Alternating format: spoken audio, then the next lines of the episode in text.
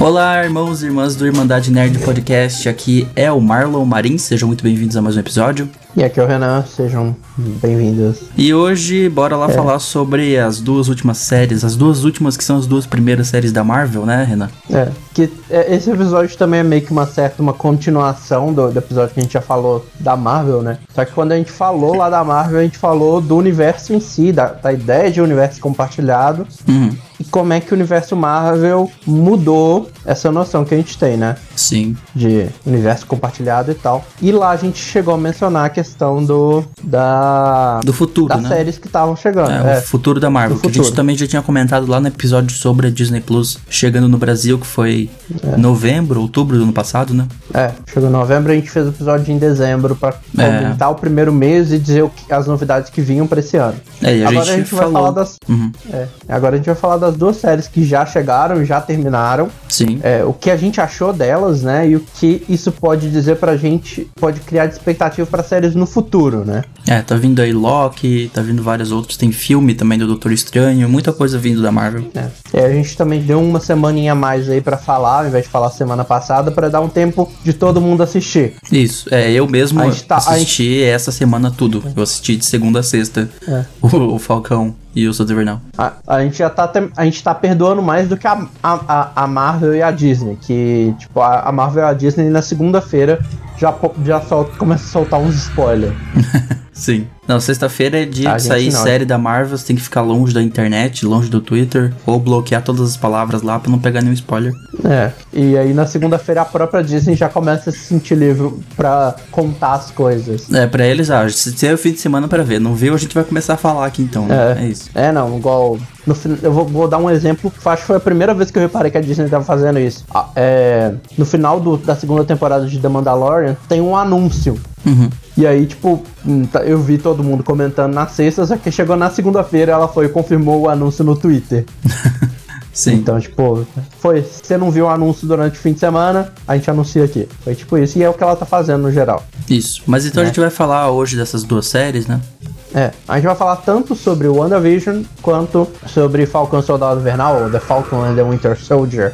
Né? É. A gente vai tentar primeiro falar das nossas expectativas para a série, bem como o que já tinha sido dito, e aí lá na segunda parte a gente vai comentar o que a gente achou depois de terminar. Ou seja, a partir da segunda parte de cada bloco vai ter spoiler. É, a primeira então, a parte recomenda que você é, a gente vai começar comentando o que tinha sido anunciado, vai dar um, aquelas impressões gerais sem dar spoiler e depois a gente vai entrar em spoiler. Quando começar spoiler a gente avisa, tá? Pode deixar. É, então a gente recomenda que para essas partes de spoiler ou você não se importa de tomar spoiler ou se assista, né? As duas estão totalmente disponíveis no Disney Plus, com os documentários de bastidores também, todos os dois já estão. Uhum. então, e aí, por fim, para terminar cada bloco de cada série, a gente vai comentar o que a gente imagina que é o futuro para esses personagens, né? Sim. Então, então a gente vai, é, ao longo, talvez não esteja disponível quando ele sair, a gente deve colocar os tempos bonitinhos lá na descrição para você saber onde está cada parte, caso você queira ouvir só de WandaVision, que você só assistiu WandaVision,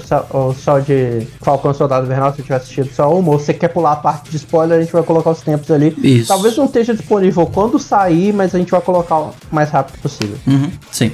E por fim, essa aqui é a coisa acho que mais importante que a gente tem que lembrar, que é essa é a nossa opinião. Claro. E a nossa opinião pode ser diferente da sua e a gente quer ouvir sua opinião. Então, bota aí no comentário do, do vídeo do YouTube, se você estiver vendo no YouTube, ou manda pra gente nas redes sociais, caso você não esteja no YouTube, você esteja numa das plataformas de áudio. Mas é claro, comenta lá e respeita a opinião dos outros, né? Uhum. O mais importante de tudo. Exatamente. Vamos lá pra parte então da WandaVision e sem spoiler é. pra começar, né? Então tá tranquilo é, por enquanto. Vamos começar sem spoiler. Vamos falar o que, que era a promessa, o que, que eles planejaram fazer com a série e. Se cumpriram, se chegaram tá. lá. É. A promessa de WandaVision era explorar os sentimentos da Van. Ah, é claro, também tem é importante de eu continuar, é claro, deixar que vai ter spoiler até Ultimato, porque. É, é, é, a série que se passa depois ali da, né, é, do Arco do Infinito. Que pra gente falar da premissa, então assim, não vai ter spoiler das séries, mas se você não viu Ultimato, não viu Guerra Infinita. É, o que, que você tá fazendo? É, você tem que ir lá ver, então. Mas vamos lá. A, prom a, a, promessa que o WandaVision tinha era explorar os sentimentos da Wanda e do Visão depois do evento de Guerra Infinita e de Ultimato, né? Uhum. Isso se fazia necessário porque não, já que muita coisa acontece com ambos, especialmente lá em Guerra Infinita, mas eles não tinham tempo para explorar isso num filme. Sim, não tinha né? como. Imagina eles parando para explorar isso num filme que tem 60 poucos personagens diferentes. Pois é precisava de uma série para explicar isso mesmo. É. E, e, essa é uma questão que, que eu acho interessante de falar. Era necessária essa exploração? E sim, eu acho que era. Sim, né? total. Tipo... Sim, dá bastante profundidade pros personagens ali. E era algo que não teria como é, colocar. E... Tipo, daria pra fazer um filme standalone, talvez desse pra fazer um filme. É. Mas eu acho que não seria tão interessante quanto o formato de série. Apesar de que eu tenho minha opinião de que daria para colocar num, num, num, filme, assim, se cortasse algumas coisas que são meio irrelevantes ali, mas se a, a pergunta é se era necessária essa exploração, realmente era, sim. Sim. E então eles resolveram fazer essa exploração ao longo de nove episódios, né? O, eles falam que eles têm uma filosofia de todas as séries terem seis horas. Uhum. E aí vai ter as séries de 30 minutos, vão ter nove, nove, dez episódios de meia hora para dar seis horas. E os episódios e as séries de uma hora vão ter seis para manter esse formato, essa ideia de seis horas. Né? É. Outra coisa que eles falaram é que seria uma forma de homenagem ao, ao, formato de sitcoms, né? Que é, que é bastante popular nos Estados Unidos desde a década de 50 e que hoje em dia a gente acostumou. Eu acho que desde o começo desse, desse século pra cá a gente acostumou mais com esse formato, né? É, WandaVision é muito metalinguagem nesse sentido, porque é uma série imitando outras séries, é bem, é bem engraçado de ver, principalmente os é. primeiros episódios, né? depois eles começam a entrar bem na história é. ali e vai meio que saindo um pouco disso, mas... Mas assim, se você olhar, acho que os únicos dois episódios que não tem, assim, um grande sitcom referenciado, assim, muito evidente, são o 8 e o 9. Nos últimos dois. Os outros tem. Sim. É, todos os outros têm. Não dava tempo de é, inserir assim, ele precisava contar o fim da história, mas nos outros todos tem é. algum elemento de sitcom. É, alguns dos vários sitcoms usados como referência são I Love Lucy, The Dick Van Dyke Show, Bewitched, The Brady Bunch, Full House, Growing Pains, Malcolm in the Middle, The Office, Modern Family, The Monsters. Sim, fazem bastante referência. E acho que uma coisa que a gente já pode comentar aqui, na nossa opinião, é se essas homenagens aos sitcoms foram bem feitas e se fez sentido. No começo não parecia fazer muito sentido para mim, mas é aquele negócio, a série vai desenvolvendo bem aos poucos. Né? Os primeiros três episódios uhum. são muito estranhos, assim, eles são muito. Você não tá entendendo o que tá acontecendo mesmo, assim, né? Quando você via. Mas aí você vai entender depois que era, né, ela, ela gerando aquele mundo. Então, e pegando referências de coisas que ela, né, era muito legal puxar isso do personagem, de é. coisas que ela vivenciou na infância com a família dela e tal. Sim, e assim, mas eu acho que ela foi bem feita. Eu acho que eu botaria também a questão de bem feita, porque, por exemplo, o primeiro episódio, o roteiro dele é praticamente é, uma versão atualizada, não sei se seria essa, o termo mais certo, é, de um episódio do Dick Van Dyke Show. Uhum. Tipo, eles praticamente pegaram o roteiro daquele episódio e adaptaram pro, pro universo ali. É. Né? E você acha que essa, essas homenagens aos sitcoms, elas têm um efeito maior para os americanos ou ela conseguiu ser para todos? Acho que para quem consome muito coisa da cultura americana, deu para fazer sentido. Uma pessoa, tipo, que não, não, não conhece esses shows ali, as referências, não iria entender mesmo. E no meu caso, pelo menos eu acho que nós conseguimos entender bem, tipo, deu para é. transmitir a mensagem das referências. Eu acho que sim, se você pensar que muita gente cresceu com é, Maluco no Pedaço, Eu Patroa as Crianças. A gente consome muita coisa dos Estados Unidos, então não tem como é. a gente não. Deu pra então, tipo entender tipo, as assim, referências. É, então tem muita coisa. Tipo, aos shows antigos talvez nem tanto, assim, mas igual eu conheci, eu já, já conheci o Dick Van Dyke Show. I Love Lucy. Eu conheci o é, I Love Lucy, eu já conheci o Bewitched, eu conheci o Full House e o Full House por acaso ainda teve esse remake, né? Retorno, né? Sim que foi o Fuller House. E o mais legal do Full House é porque ele não é só uma referência, mas co como é algo pessoal para Elizabeth Olsen, né? Que é a, a Wanda. Sim. Porque ela cresceu no set de Full House por causa das irmãs dela, né? As irmãs dela, a Ashley e a. Eu sempre esqueci o nome das duas. Das irmãs Olsen, eu não vou lembrar. É Ashley mais é, alguma coisa. Que as duas irmãs dela mais velhas, que eram as gêmeas, elas revezavam o papel de uma personagem em Full House. Uhum. E ela tava então, sempre ali por a, perto. Então. É, então ela praticamente viveu no set de Full House. Uhum. É, e assim, e é muito legal você ver, por exemplo, isso. O diretor, além de já ter experiência com isso, ele atuou também no sitcom. Uhum. Então, assim, eles estavam num ambiente meio próximo, né? Disso. E assim, o, igual o primeiro episódio eles gravaram com uma audiência presencial e tal. Só, então, pra, só pra dar a informação aqui, eu fui pesquisar, é Mary Kate e Ashley Olsen. É. E. Então, tipo assim, eles criaram uma vibe toda de sitcom que eu acho que, tra que transcreveu bem pro, pra série. Sim. E pra vibe que eles queriam, né? E além da Fe- Feiticeira Escarlate e do Visão, também eles prometeram que viriam vários personagens antigos voltando, incluindo uma que ia aparecer pela primeira vez na sua forma adulta, né? que é o caso da Mônica, né? Não é spoiler, é porque foi anunciado antes. É, não é É, spoiler. Mônica Rambeau. É, esses, esses retornos, eles foram bem feitos? Você acha que foi bem feito? Foi Sim, necessário? eu acho que foram. Eu acho que assim, igual, a Mônica pra mim é a personagem que de mais de longe, mais, lo- mais- de longe foi mais bem explorada dos três, né? E, e ficou, e na minha opinião só ficou faltando porque assim, teve ponta solta com tanto com o, o Jimmy quanto com a, com a Darcy. Acho que só isso pra mim que é, o, é a questão. Uhum. Mas a gente vai comentar isso quando a gente for falar de spoiler. É mais fácil falar disso quando a gente for falar que tem de spoiler, né? Porque vai acabar mencionando É. muita coisa ali. E assim, o nome da série, ele inicialmente foi recebido com receio, né? Por soar meio bobo, estranho, né? WandaVision. Uhum. Mas os produtores eles garantiam que faria sentido e a gente ia acostumar com ele quando a gente visse na série. Então eu acho que interessante perguntar qual foi a sua primeira re- reação quando você ouviu o nome WandaVision? Não tem como ser o nome mais direto ao ponto, né? É uma série sobre a Wanda e o Visão. Qual é o nome da série? Wanda Visão. é isso. E não tem nem o E no meio. eu né? ju- Wanda Visão. É, eu julgo que eu tava no, no, no coisa que achou o nome meio bobo, meio estranho. Eu, também, eu realmente, tipo, quando eu ia falando, eles vão fazer uma série que chama WandaVision, eu falei, que nome? tipo, Sim. Mas a gente realmente se acostumou. Wanda and Vision. O WandaVision é porque já ia ter outras séries como Falcão e Soldado Invernal que ia já usar esse E. É, mas eu acho que assim, desde então, agora que eu já vi a série e tal, pra mim, o nome A gente É bem- bem esqueceu já. encaixado, É. é. um nome. É um nome bem direto ao ponto, assim. É bem WandaVision. E por fim, a promessa principal que essa série tinha é que ela ia explorar os acontecimentos pós-ultimato, mas também mostrar o que a Wanda era realmente capaz, que o, o Visão é e era, né? E finalmente introduzir a feiticeira escarlate no universo cinematográfico da Marvel. Uhum. né? Que, eu- que eu acho que é uma coisa que eu só fui parar pra perceber quando eu fui pensar nessa série. Que, tipo, a gente sempre falou com ela, ah, a Wanda, a feiticeira escarlate, não sei o quê. Mas em um momento dos filmes, até agora, ela tinha recebido esse nome. Esse nome, ela vira Feiticeira Escar- Escarlate a partir daqui, né? Sim. É, então, eu- tipo assim, essa série realmente foi pra isso. Mas agora, Começam os principalmente spoilers. esse último pra gente discutir, a gente tem que entrar em spoiler. Sim. Então fiquem avisados, né? Uhum. Então agora a gente vai falar spoiler sobre a história do começo ao fim, né?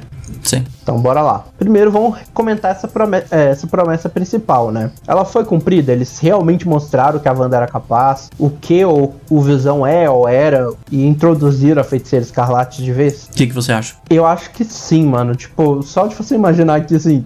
E tem uma, uma fala no sexto episódio que esclarece isso muito. Que é quando. Estamos falando de spoiler, então posso falar isso. É quando o Mercúrio vira pra. O Mercúrio, Ralph Bonner, vira pra ela e fala assim: é, Nossa, você é, chegou muito longe daquela pessoa que é, levitava as coisas e dava pesadelos pras pessoas. Uhum. E, tipo, realmente, tipo, é isso. É, a série vai mostrando como ela, ela cresceu bastante, né? O nível de poder dela. Já que ela é uma das personagens mais fortes do universo da Marvel, né? Ela é, tipo, uma das mais, que tem o poder mais. É, ela, ela, é assim, a gente tem que lembrar que ela não é chamada de mutante, ela não é uma mutante no, no- no universo da Marvel, cinematográfico, né?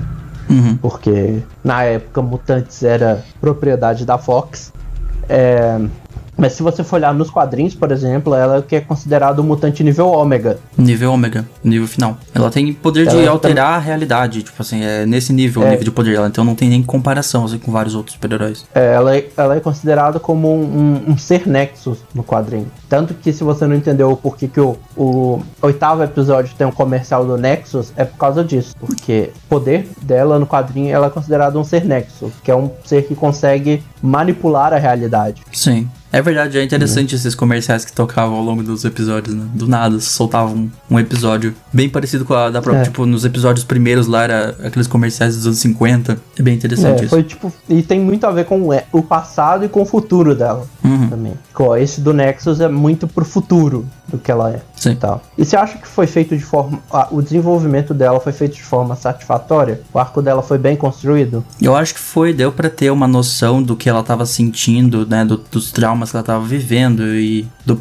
as motivações que levaram ela a criar o Rex e tal. Então, ela. Eles conseguiram fazer um arco bem interessante pra ela. Apesar de eu achar que a série começa do nada e ela termina onde ela começou, né? Porque termina com ela de novo nesse estado, né? Meio triste até. É, mas, mas é porque assim, eu acho que a questão dessa série não era, tipo, fazer ela criar algo novo e tal, mas era. Porque assim, a, a ideia dessa série é ela passar pelos estágios do luto. Sim. E se você for pensando, tipo, ela passa por vários desses, né? Ela passa bem Tipo, mais pelo ela- estado da negação do que todos os outros. Mas ela passa. É, os três prime primeiros episódios é negação, praticamente. Acho que a partir do 4 do 15 você já começa a ver a raiva. Uhum. Quando chega lá no sétimo episódio, ela já tá na depressão. Sim. E aí, que é o processo todo final ali. Mas eu acho que realmente eles conseguiram traduzir bem a questão do luto pro arco dela, né? Encaixar ela ali dentro do, desse arco do luto. Sim. E sim. Uhum. E, e também é um processo dela descobrindo, tipo, não a força dela como é, co- nas pessoas que em voltam dela, mas a força dentro dela, né? Uhum. Uma força que ela tinha, só que ela nunca tinha Ela não sabia que ela explorado. tinha. É. É. E o arco do Que é Visão coisa também. que. É, mas antes da gente falar do arco de visão, acho que é muito interessante, isso é uma das coisas que eu falo muito, especialmente desde que eu per- perdi minha mãe, que é a gente às vezes vê a morte, a perda de alguém como algo triste, mas a gente tem sempre algumas coisas boas acontecem a partir dessa morte. Tipo, não é não é para justificar a morte, né, claro. Sim. Mas, tipo, você acaba conhecendo gente, porque é, você acaba aproximando talvez de uma pessoa que você era, não era tão próximo, mas a pessoa foi tão é, presente, ela tanto te ajudou ali, que você acaba criando um relacionamento maior com aquela pessoa que você não, talvez não criaria. E é muito disso, essa ideia. Tipo, o luto despertou nela o conhecimento de si próprio, sabe? Total. Sim. Então acho que, tipo, é bem feito o arco dela. E aí tem o que você já começou a falar, né? O arco do Visão e do O Visão. que eu acho que é a coisa mais legal pensar, porque é porque Sim. tem o Vision e o The Vision, né? Uhum. Que o Visão em si, eu acho que ele, o arco dele é um pouco mais discreto do que o do, o da, da Wanda, né? O da Wanda é o centro de tudo, né? Uhum. O Visão é a prova de que ninguém morre no universo da Marvel. Todo mundo pode voltar em algum É. momento. Então, né, ele vai, ele vem, ele morre, ele volta. E aí no fim termina com o Visão lá. O Visão, pra onde é que vai o Visão, afinal de contas, no, no fim da, da, daquilo? É, isso é uma das coisas que não. não Tipo, não é, é a fala, coisa né? mais sem explicação da temporada. Tipo, a- o Visão foi embora, é isso? Ele foi. Vou embora, tchau. E aí fica o outro Visão, né? Tipo, tem um nome aquele Visão? É. E Visão? eu acho. É, é, não, é assim, o Visão Branco é chamado de O Visão. Ou Visão, é. Seria o Visão. E o que a gente acompanha ele chama de Visão, Só Visão. literalmente. É. E assim, eu acho que o arco do Visão, ele é um pouco mais explicado do que o do Visão, né? Que o Visão ele aparece no final do oitavo episódio. É, nos últimos minutos ali, né? Deixa É. aquele gancho. Mas eu acho que ele é um arco que não foi feito pra agora, né? Ele vai ser uma coisa que vai ser explorada. Talvez no segundo, é. Né? Uhum. Porque é o seguinte, é uma coisa que eu vi, eu acho que foi a produtora comentando, né? Que é o fato dele ter as memórias do Visão não faz dele é, o Visão que a gente conhece. Porque ele não vai ter os sentimentos pela feiticeira escarlate. Você ter a memória de alguém Não é ter os sentimentos. não vai te criar os sentimentos por aquela pessoa. Sim, realmente. Tipo, ele não vai ser aquele monstro, é, aquele vilão que tava atacando, sendo controlado, mas ele vai começar a se criar a partir dessas memórias, né? Hum. Eu acho que o personagem também serviu pra mostrar um pouco mais do ator, porque o ator em si nunca tinha aparecido sem a, sem a fantasia toda do Visão cobrindo o rosto dele. Foi a primeira vez que a gente viu, né? É, mas eu tenho dó, tá? Acho que é uma das pessoas que eu tenho mais dó é, é do Paul Bettany. Aham. Porque o cara foi pintado de três cores diferentes nessa série.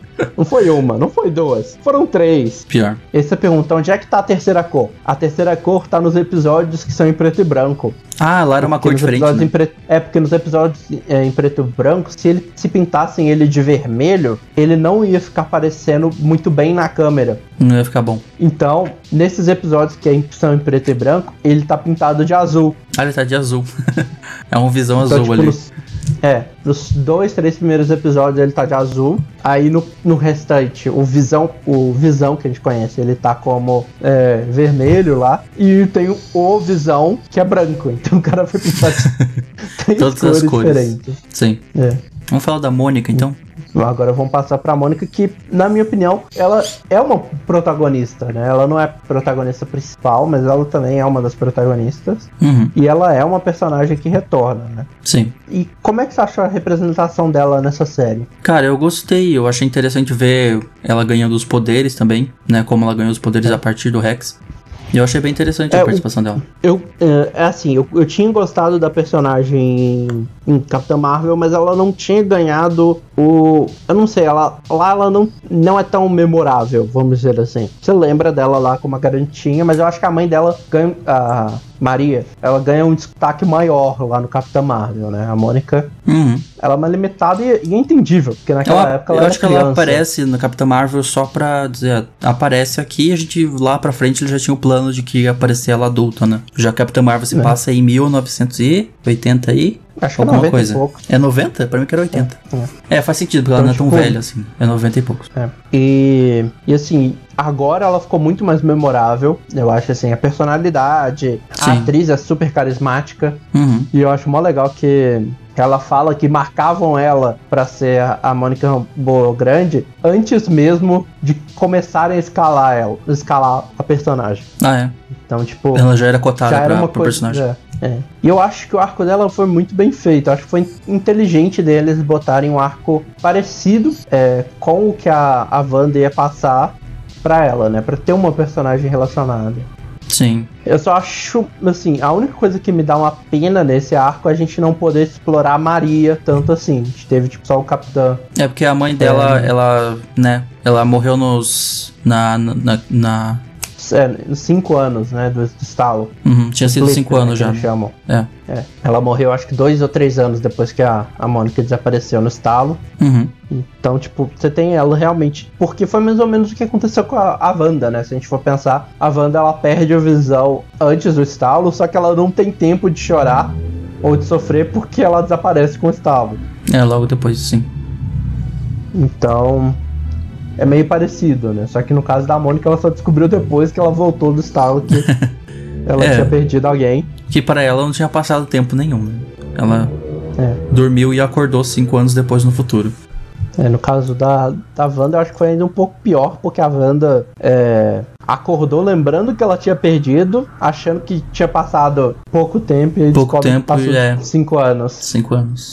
E eu acho que realmente o arco dela é bem feito, se for olhar é, a ligação dela com Com os poderes que ela recebe. É. Eu acho que assim, os poderes, eles não foram mostrados No seu magnitude potencial todo. É, sim, total. É. Quase não Mas foi assim, usado, são coisas. É, tipo, ela vê. Acho que ela usa duas vezes, três vezes, né? Se você considerar ela vendo as, as ondas no- nos cabos de energia. Uhum. Mas assim, ela usa uma vez quando a, a Wanda levanta ela e solta dela no ar, que ela, ela para a queda dela. Sim. E depois ela usa o outro pra parar as balas. Acho que só isso que ela usa, assim, os Uhum. poderes mesmo. É, não tem nenhum momento muito memorável. Ela não, não chegou no seu potencial máximo ainda. Vai ficar pra próxima É. temporada, futuros aí. Mas é interessante, né? Porque você vê que ela- eles estão pegando muito do- dela no quadrinho, né? Que é uma coisa que ela tem. Uhum. É, Só que é mó engraçado porque assim, ela no quadrinho tem duas, personali duas personalidades de super-heróis. E aí tem que ver qual das duas que eles vão. Se vai ser a Proton ou. Sempre esqueço o nome da outra personalidade da Mônica. Ah, eu também não vou lembrar. É, Mas o mais legal é que ambos os nomes é, aparecem na série. Uhum. É, na- na- quando ela tá chegando lá na base da, da, da, da Sword, nos quadros, eu acho que um do- dos nomes dela era o, o, apeli- é, o apelido da mãe dela. Acho que Photon que é o apelido da mãe dela. Ela foi três personalidades, na verdade. Ela foi Photon, Pulsar e Spectrum. Ah, é. Na série ela faz três. É, dos quadrinhos, né? Ah, tá. Provavelmente, o que eu imagino que eles vão. A, a que eles vão seguir aqui vai ser a Photon. Uhum. Ou a Spectrum, uma das duas. Não, acho que a Pulsar tá fora. É. Mas Agora vamos falar das outras duas pessoas que retornaram, Sim. que é o Jamie Woo e a Darcy Lewis, né? É, a Darcy Lewis voltou lá da. Ela era mais ligada ao arco do Thor, né? É. Apareceu A mais. última nos- aparição dela foi em é, Thor, o Mundo Sombrio. Uhum. E o Jimmy Woo, ele aparece no segundo Homem-Formiga, que, é, que não tá tão tempo atrás, né? O segundo a- Homem-Formiga de 2018, então tem pouco tempo. Sim. É, eles são personagens de suporte, ele não, não tem muito, eles não são tão explorados quanto, né? Mas eles estão ali envolvidos em descobrir o que tá acontecendo e tal. É, assim, eu, eu gosto muito do- dos dois atores. A Cat Dennings como Darcy Lewis é incrível. O Randall Park como Jimmy Woo também é muito legal. O Jimmy, o, Tanto- o Randall Park, ele fez. Ele fez o Jim asiático em The Office. a É, primeira é coisa que meu namorado disse quando ele viu na tela, ó, o Jim asiático aí. E o assim, nome, e o nome que- é parecido na Jimmy Woo. É, e assim, a, rea- a atuação dos dois, tipo, eles são muito alívio cômico. E São. assim, e, e eles são tão queridos que você vê que a galera tava chipando os dois. assim. Querendo Ah, é? spin-off só dos dois. Rolou chip, então? Rolou chip e rolou querendo spin-off dos dois. Nossa, spin-off eu já assim- pedi demais também, né? Mas vamos ver segunda temporada aí, pode ser que, que role. É, se tiver, né? Porque a ideia dessa série por enquanto é ser uma coisa limitada. É, Mas assim, tem uma coisa só que eu vou mencionar mais pra frente no futuro, mas eu já quero deixar que o Jimmy Woo tem um arco em aberto ali, que eu não sei se eles vão dar continuação ou não, mas a gente vai falar quando a gente for falar do futuro. uhum. Então vamos falar agora da Sword, né, gente? E do, do Tyler, que é o diretor, Da espada. né? Eu, eu, fiquei, eu achei engraçado que em português eles traduzem como espada mesmo. Deve ter. Eu, É. eu não, não sei o que quer dizer a sigla em português, mas é espada. É. Se eu lembro bem, nos quadrinhos eles mantêm a sigla em inglês, Sword. Uhum. É, foi só na série. É Eles engra- deve, deve ter inventado algum significado pra espada pra traduzir.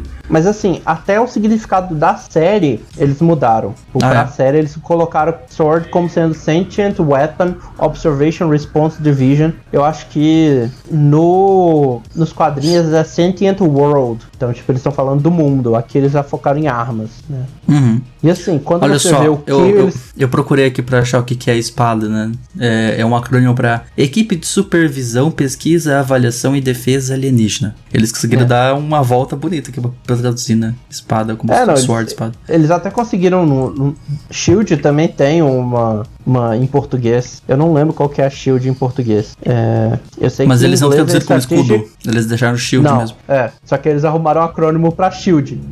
Uhum. Tipo, em inglês é Strategic Homeland Intervention. As duas agências É. estão ligadas, né? Uma na outra. Até porque elas. Uma Ah. é a espada, a outra é o escudo, né? Então faz sentido. É. é, nos quadrinhos a Sword é uma coisa mais ligada às ameaças é, intergalácticas. Aliens. E a, a- é, e a SHIELD é mais focada em alguma coisa mais terrena. É, por aí. Mas eu gostei da pegada que eles deram pra série, né? Foi tipo, é, é alguém que tá tentando. É uma organização que tava tentando cuidar do mundo pós-blip, né? Uhum. Tipo, evitar que tivessem mais é, ameaças tipo o Thanos. Que tivesse É, um Thanos então- 2. É. E aí, assim, e, e o nome fica bem claro quando você vê a questão do O Visão, né? Uhum. Então, tipo, eles foram feitos, na minha opinião, também, não só pra explicar, por exemplo, a Mônica e tal, mas também pra ser aquele vilão secundário que não é, não tá ali pra causar o problema principal, mas tá ali pra piorar a situação do problema principal.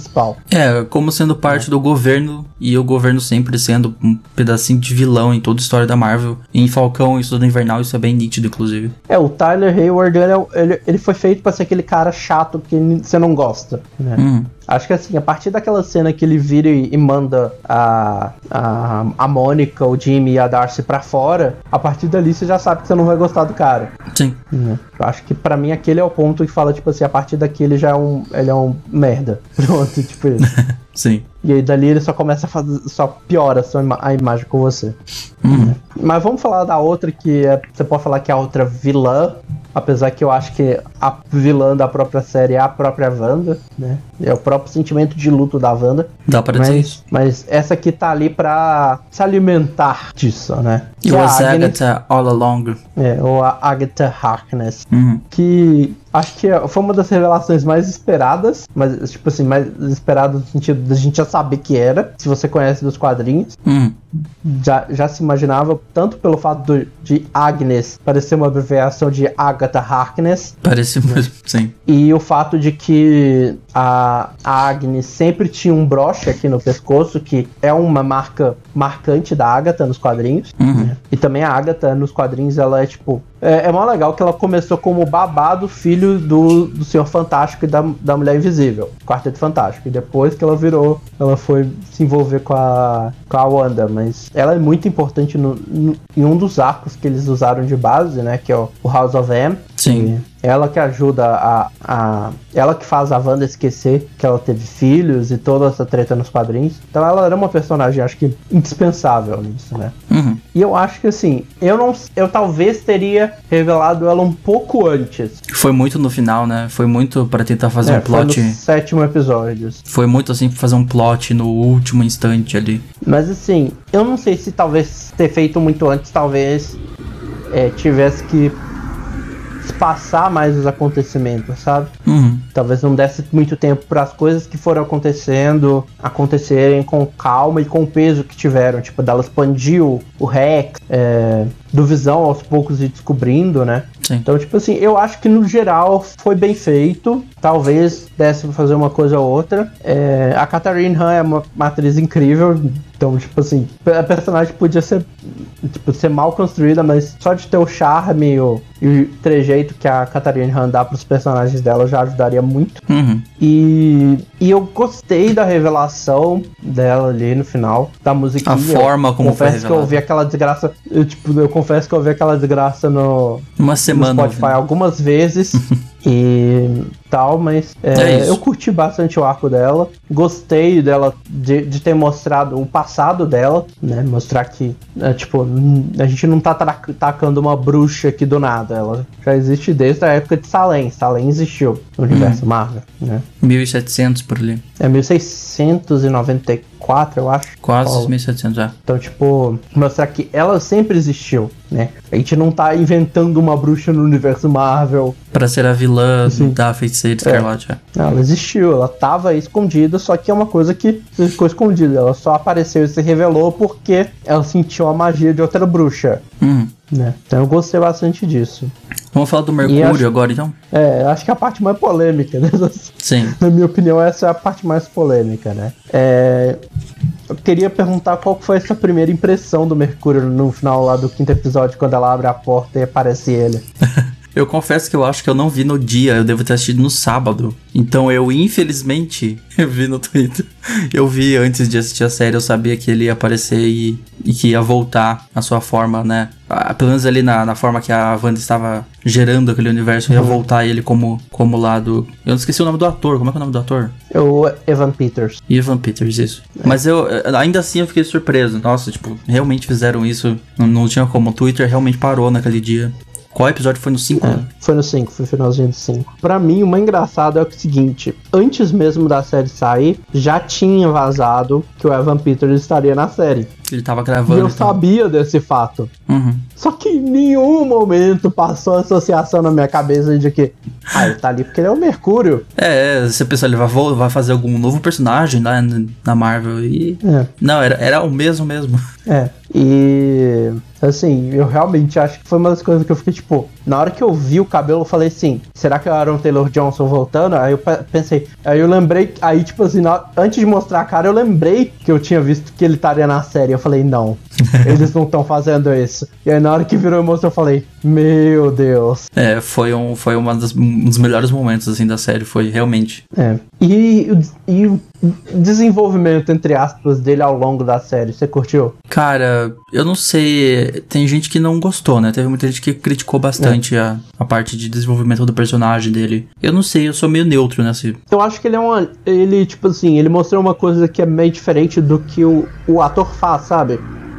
Uhum. Por exemplo, a primeira coisa que eu penso quando você me fala de Evan Peters é American, American Horror, Horror Story. Story. É. Então, tipo, eu não, não, não, não sei, não, apesar de já ter visto ele no X-Men, ele deu uma, um, uma leveza um pouco nas cenas em que ele tava interagindo, sabe? Uhum. Tipo, a cena que ele. Eu adoro a cena do, do episódio Halloween, que ela tá conversando com o, o. Eu esqueci o nome do cara, que é da. Do, do, do patrulho da vizinhança, ele começa a receber no ponto que tá acontecendo certas coisas, e na hora que você vai ver o Mercúrio com os meninos, fundo. Sim. Tipo isso, Eu acho que assim, a, o, acho que o maior problema de todo mundo, e eu acho que é, eu acho que é onde também para mim pecou um pouco, foi a revelação é, final dele. Eu achei muito fã, teve muita gente dizendo que parecia muito fanservice também, né? Na verdade, eu vou explicar o porquê que eu não, não me importei dele ter feito Mercúrio, mas porque eu achei meio to... eu achei meio tosco o Ralph Bonner. A piadinha com o Bonner aí foi tosco, isso na minha opinião. foi desnecessário a, piadinha. Mas o fato dele ser o Ralph não, tem, não tinha problema para mim. Assim, eu não. Eu entendi. Depois eu ouvi um, um comentário e da, da produtora que me esclareceu muito o porquê que eles chamaram ele para fazer o Mercúrio. E isso faz. Isso é muito verdade quando eu olho para minha mãe. É, que é o seguinte, a gente tem. Com o tempo, a gente vai esquecendo das coisas. E, e uma das coisas que a gente tem de costume, às vezes quando a gente não tem acesso a muito foto ou coisa, é às vezes quando você tenta lembrar de uma pessoa, você não conseguir lembrar ela é, como era, mas como algo familiar. Uhum. Então, eles chamaram o Evan Peters para fazer o Mercúrio justamente por causa disso. Porque para dar essa sensação de é, não, não é exatamente como a gente lembra, mas é familiar, tanto pra Wanda quanto para nós, telespectador. Não, faz sentido. Não, vendo por esse lado real, faz sentido. Então, tipo assim, tem a explicação dele não é porque tava tendo multiverso e tal, é mais essa, esse fator que o luto causa. Uhum. Tipo, quando eu fiz, me, tipo, esclareceu muito mais a coisa. Mas se ele fosse o, o Mercúrio do, é... do verso do X-Men... É, não tem a mesma aparência, mas é, tipo, é, faz sentido. Mas se ele fosse, para mim, tipo assim, ele ser ou não ser, para mim, é, não é é, eu também entendo quem diz que foi fanservice, sei lá. É, parece muito é. enfiado ali pra, pra dar esse, esse fanservicezinho, mas eu não, não me importei. Achei bem interessante ele ter participado. É, tipo, eu, eu entendo quem ficou decepcionado, quem queria que ele fosse o Mercúrio, mas uhum. tirando a piadinha desnecessária para mim, eu, eu senti ok. É. Mas realmente, aquela piadinha foi desnecessária. Ralph Bonner. E... Vamos falar de futuro, então, rapidinho, pra ver, é. tipo, onde estão os personagens, o que vai acontecer com eles mais pra frente e tal. Vamos lá. Vamos começar com a feiticeira, é, a Wanda, ou a feiticeira Escarlate, que é, ela, Agora você pode chamar futuro, os dois. É, ela já tem um futuro definido, né? Ela Inclusive, até agora há pouco ela tava lá em Londres gravando Doutor Estranho e Multiverso da Loucura, a, a Elizabeth Olsen, então é o futuro da Wanda da Feiticeira. Né? Sim. Ele, é, esse é um dos dois projetos que vão conectar com Doutor Estranho e Multiverso da Loucura. O outro é o filme do Homem-Aranha, do final do, do ano. Sim, que promete, nossa, no esses Way dois Home. É. prometem. Então, eu imagino que lá é, no do Doutor Estranho, onde a gente vai realmente ver ela podendo usando seus poderes de manipulação de realidade e coisas desse gênero, né? Ainda Sim. mais quando você considera, por exemplo, que a última cena é ela estudando Darkhold, que é o livro dos pecados. Uhum. Né? E ela tá fazendo uma coisa que o Doutor Estranho não conseguiu fazer, que é usar projeção astral para estudar, mas enquanto isso o corpo dela continua vivendo. Funcionando, é, é. vivendo, funcionando, é. É o Doutor Estranho, quando ele faz isso, pelo menos no primeiro filme, ele abandona o corpo e o corpo fica parado, né? Então, Uhum. se você pensar que ela tá nesse nível, imagino que o futuro dela em Doutor Estranho e no resto vai ser gigante, né? Sim. Agora, do Visão ou o Visão, Incerto, né? é, é tipo, incrivelmente não tem ideia. Ele não tá programado pra aparecer em Doutor Estranho. Eu não consigo imaginar um projeto pra ele aparecer de novo. Um filme standalone também não sei como. É, filme do Visão não vai ter, não teria como. Acho que assim, o mais próximo, talvez ele possa aparecer em Armor Wars, né, que é a série do, do Máquina de Combate que vai ter do- 2022 por aí, eu acho, acho que é 2022. Uhum. E mesmo assim, eu tô meio que exagerando um pouco pra ele aparecer nessa outra série, né? É. Acho que fora isso, Mas- só temporada 2 mesmo. É, não, teoricamente não vai ter, né? Se fosse ter, Ah. claro. É, o WandaVision foi anunciada como uma série limitada, né? É, não, não daria pra explorar. Não sei, eles podem arranjar alguma coisa pra, É. pra fazer uma segunda. Se eles quisessem, eles poderiam fazer. né? É, é, então o Visão acho que é uma incógnita. Até a gente ver os projetos pós-fase 4 que a gente tem anunciado. Então eu acho que ele é realmente um que tá no limbo de incógnita. Uhum. A Mônica Rambeau é outra que já tem futuro definido, É. né? Ela vai estar em Capitã Marvel 2. Sim. Agora adulta. Então, é. Então é um lugar que eu vejo que vai ser um lugar para ela realmente explorar o os poderes dela e explorar um- uma explicar melhor uma reação que ela tem no acho que no quarto ou no quinto episódio quando alguém mencionou a Capitã Marvel que ela meio que é, tenta desviar da conversa sabe Uhum. então, isso é uma das coisas que eu imagino que eles vão explicar em Capitã Marvel. O que, que ela deu aquela conversada, né? Sim. E eu não imagino que ela vá aparecer em Capitã Marvel e nós temos a a Sword. Junto. né? Então eu imagino que, assim, pelo menos em Capitã Marvel 2 a gente deve ver a Sword. Mas Uhum. eu não imagino que seja a única, a única é, Produção onde vai aparecer. é, ela vai ser tipo o cachorro atrás da criança, que tá ali, só que você só não vê. Nossa, essa referência foi, foi longe. E assim, eu imagino, por exemplo, que ela vai aparecer em. ah, em. Caramba, fugiu o nome? Do Guerras Secretas. A série Guerras Secretas, ela deve aparecer. É, Ela deve aparecer em. Talvez Homem-Aranha. Então, tipo assim, eu imagino que ela vai ser tipo a Shield durante os primeiros arcos. Assim, o filme não podia não ter a participação da Shield, mas ela tava ali de alguma forma. Seja na forma do Coulson, seja na forma de do Nick Fury. Hum. A Shield chegou Eu a ter acho- uma série própria, né? Que foi uma série até que É. boa. Sim. É, que atualmente é, tá um pouco desconexa do universo, né? Mas o Kevin Feige já falou que pode ser que conecte até. Uhum. Mas é, a Sword eu imagino que vai ser a, a figura ali que vai ficar por trás desse, pelo menos nesse novo, é, essa nova fase. Ela não pode ser não, não pode não ser o centro das atenções, mas ela vai estar em volta ali. Sim. E agora tem a Ag Agatha, ou a Agnes, né? Que ela voltou a ser Agnes. Voltou Você acha que ela aparece, aparece de novo? Eu acho difícil, né? Eu acho que não, não teria como. Eu acho que ela foi guardada pra aparecer de novo em algum outro momento. Só não sei quando. Ela foi engavetada assim- por enquanto. É, ela, porque assim, você vê, ela não morreu, ela não é, envelheceu e virou pó, alguma coisa assim, igual a maioria dos vilões que você vê. que Quando o vilão é uma vez e acabou, ele geralmente morre, é, coisa. Não, ela tá ali na cidade Sim. e voltou a ser a, a vizinha enxerida. Então, e, e, tem, e tem aquela linha da, dela, da conversa dela com a, com a Wanda que ela vira e fala assim: é, Você vai precisar de mim ainda. E aí a Wanda vira e fala: é, Se eu precisar, eu sei onde você vai estar. Uhum. Então, tipo, eu imagino que ela vai aparecer. Quando eu não tenho a menor ideia. eu talvez acho que ela volte mais pro, pra, pra quinta fase. É possível. É. Não tão agora. É, e por fim, é, os outros três personagens que a gente já falou deles, né? O Ralph Bonner, o Mercúrio, o Jimmy Woo e a Darcy. Uhum. Você acha que eles reaparecem? Ralph Bonner é outro que eu acho bem difícil. Não. Eu acho que não, por um simples motivo, porque eu falei mais cedo que o Jimmy Woo tinha uma ponta aberta, né? Uhum. E, e, e, é uma das coisas que virou uma especulação na internet, e eu até concordo, que é no quando o Jimmy Woo ele chama a Sword e, e a, e a Mônica chega, ele fala que ele estava investigando um caso de uma, é, de uma pessoa em. Como é que chama? Aquele serviço de proteção, testemunhas. Uhum. E a especulação que eu vi muita gente fazendo e faz sentido para mim é que essa pessoa era o Ralph. Ah, é?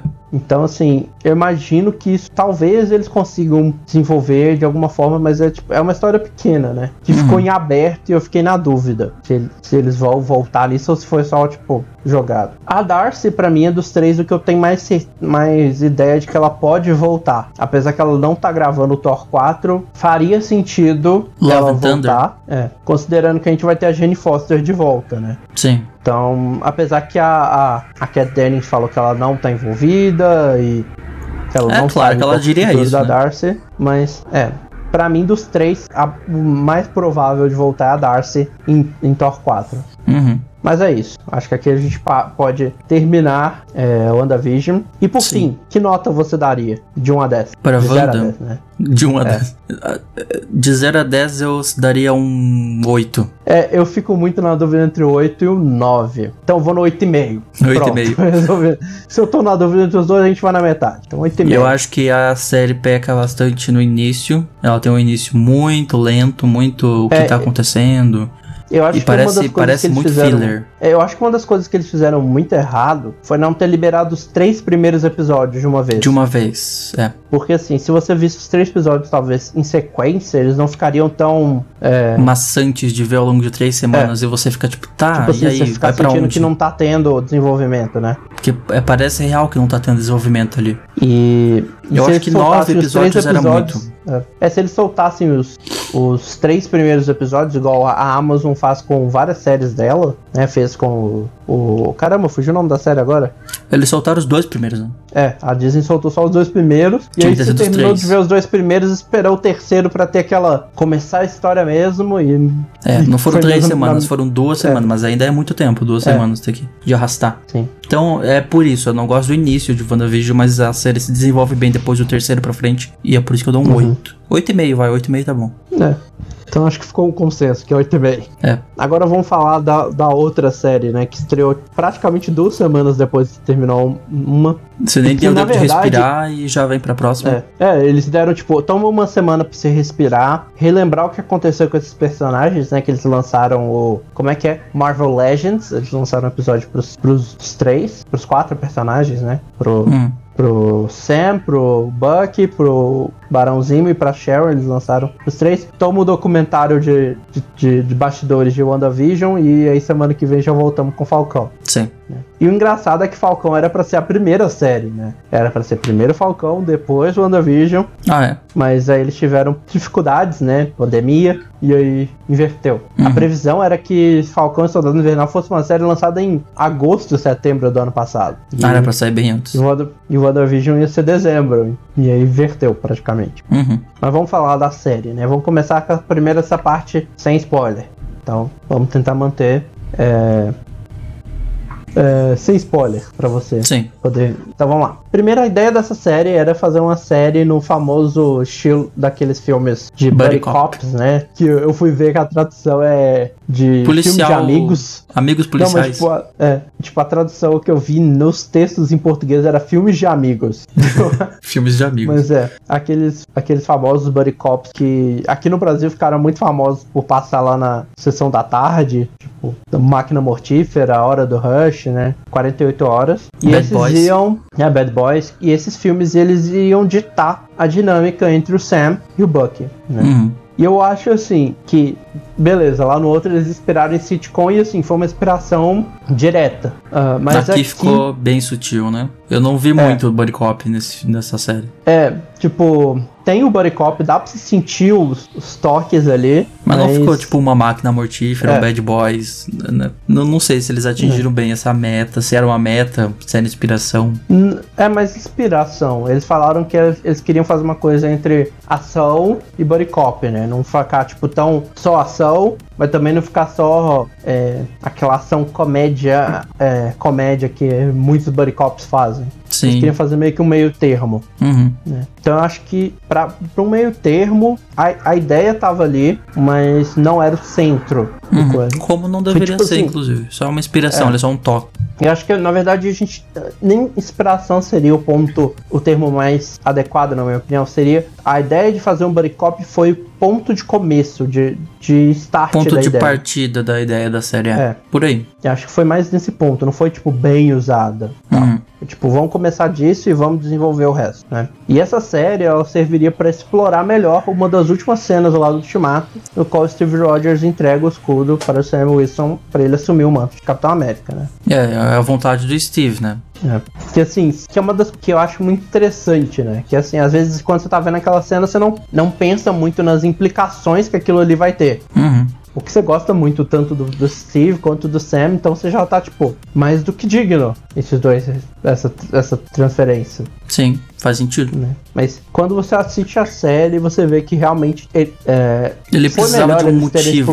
É. Ele precisava de uma motivação para virar o Capitão América. É, sim. E eles tinham duas outras coisas que eles queriam explorar com essa série. A primeira, eles, é, inclusive, se você, se alguém tiver assistido já os bastidores do Falcão da Invernal que saiu nessa sexta-feira, agora dia 30, o produtor ele fala que essa ideia dessa, desse explorar esse tema surgiu do, da resposta que o Sam dá pro, pro, pro Steve quando ele pergunta o que, que ele sentia usando o escudo. Que ele no final fala, do ultimato, né? É, que ele fala, parece pertencer a uma outra pessoa. Uhum. Então ele falou que ele teve a ideia de usar a série e visou explorar nessa série como é para um homem negro assumir o posto do Capitão América. Né? Sim, aí o filme toca bastante nessa questão racial, né? É, e eu acho que é importante, por assim. Sim. É, tem que pensar, no, ele é Capitão América, então ele está representando os Estados Unidos. E os Estados uhum. Unidos têm uma história muito conturbada. É. De racismo, de coisa. E é uma coisa que se for você pensar, tá muito. É... Eu tô esquecendo a palavra agora. Ela tá muito atual. É, pior que a palavra era mais básica. Era atual. Ela tá muito atual, né? Se você considerar, por exemplo, todas essas violências que a gente teve contra pessoas negras nos últimos anos, vários anos, né? Que sim, que ano passado realmente estouraram. Com, George com Floyd. a morte do George Floyd, com a da Breonna Taylor, de várias outras pessoas. E então ela tá muito condizente com os momentos que a gente tá. E é uma conversa que eu acho que, ainda mais para esse momento, precisava ser dita. Total. E a série faz isso muito bem. É, eu acho que é uma coisa que eles exploram muito bem. Se dizer assim, se você perguntar qual é a coisa que eles fazem melhor nessa série é explorar esse dilema. Hum. Pra mim, tipo assim, é o ponto que tá mais bem feito na série é esse. Mas assim, claro que talvez tivessem outras coisas que eles pudessem fazer, mas foi bem feito, na minha opinião. É, eu vou é. comentar depois sobre o Isaiah, mais diretamente é. quando tiver spoiler, porque eu não vou poder comentar agora. É. É, a segunda coisa que eles queriam falar é dar mais tempo pro Buck explorar e lidar com o seu passado sem estar sob o controle de outra pessoa, né? Uhum. Algo que ele não consegue fazer ao longo de um filme, né?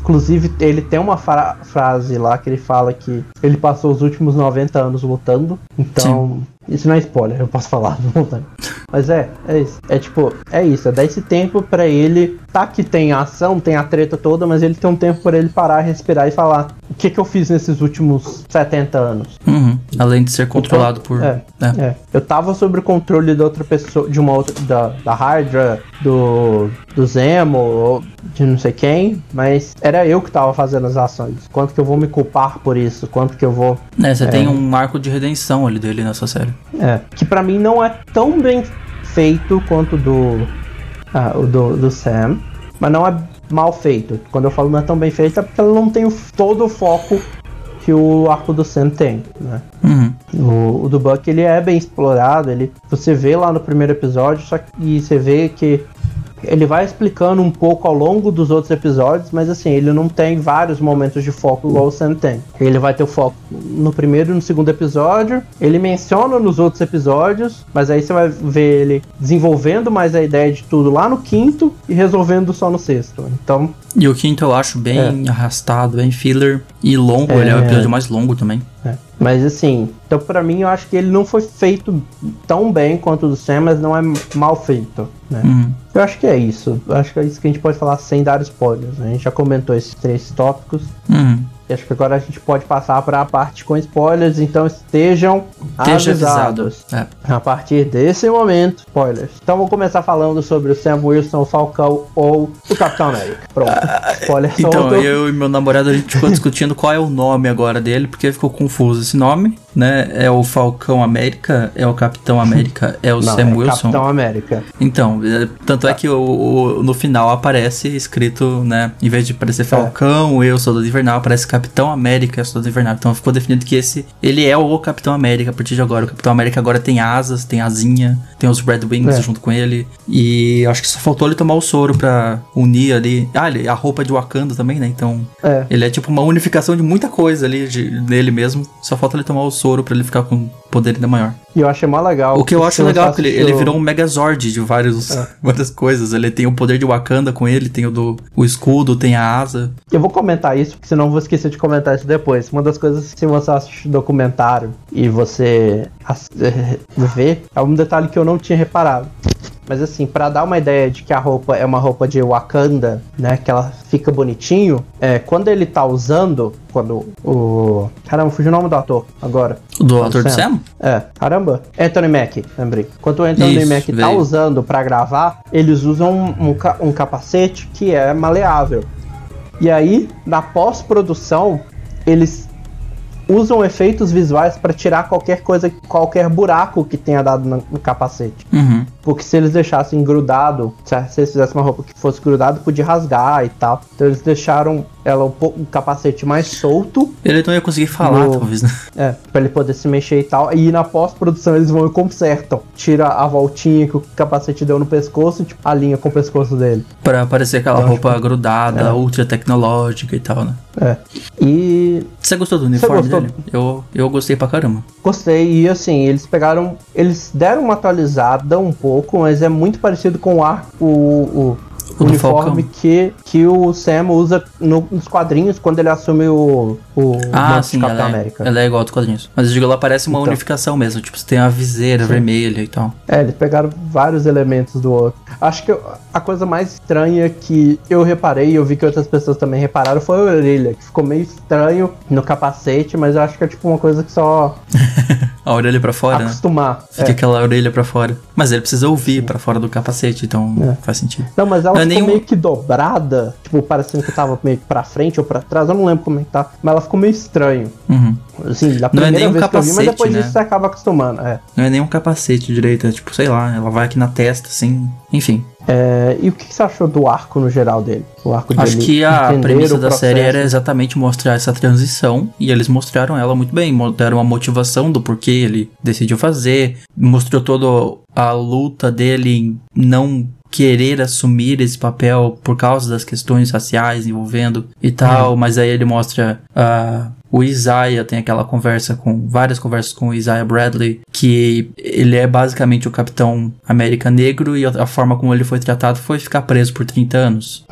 Né? E aí ele, É. ele faz eles questionar sobre esse peso, essa culpa. É que ele já tinha, e é, é, tipo assim, aquilo só serve pra piorar uma a coisa que ele já tinha, né? Sim. Então, Mas aí ele não mostra, mostra realmente essa redenção do personagem e foi muito bem construído o arco dele todo. É, eu acho que assim, eu, eu, eu achei que eu não ia gostar tanto, mas eu gostei bastante do, do foco na família, da gente conhecer um pouco mais dele e ver que assim, ele não tem só os dilemas de assumir, mas ele também tem os dilemas é, é, não só pra assumir o manto, mas na vida dele, né? Na Uhum. comunidade, do aquela cena que ele tá conversando com o Buck perto da casa do que chegam os policiais perguntando se ele tá incomodando. o Bucky. É, aquela cena é pesada. Perguntando Então, pro tipo, Buck se ele tá, se ele tava é. se sentindo incomodado, né? E aí ele fala: "Sabe Sim. quem é esse aqui? É o Falcão". E aí quem acaba sendo preso é o Buck porque ele tava foragido. Isso. Ele- aliás, É, ele não tava indo na terapia. É. E assim, e, e eu acho muito interessante eles terem mostrado a família, porque o dilema que ele tava passando na família pode não ser tão claro, mas é bem parecido com o que ele tava fazendo, tendo lá hum, coisa, que é abrir mão de uma coisa que ele já tinha por algo novo, né? Ele não queria abrir mão do, do barco dos pais dele, Pra do mesmo vender, modo né? que ele tava, é, do mesmo modo que ele tava receando deixar de ser Falcão pra assumir como Capitão América. Uhum. Então, assim, eu achei bastante interessante, achei legal terem mostrado a família dele, né? E, e a gente visto que ele tem uma irmã, ele tem sobrinhos, É o tio Sam. é. E acho que é isso do Sam, né? Que a gente pode falar um pouco do, do Bucky Barnes, o Soldado Invernal. Soldado Invernal, o Lobo Branco. Ou Lobo Branco.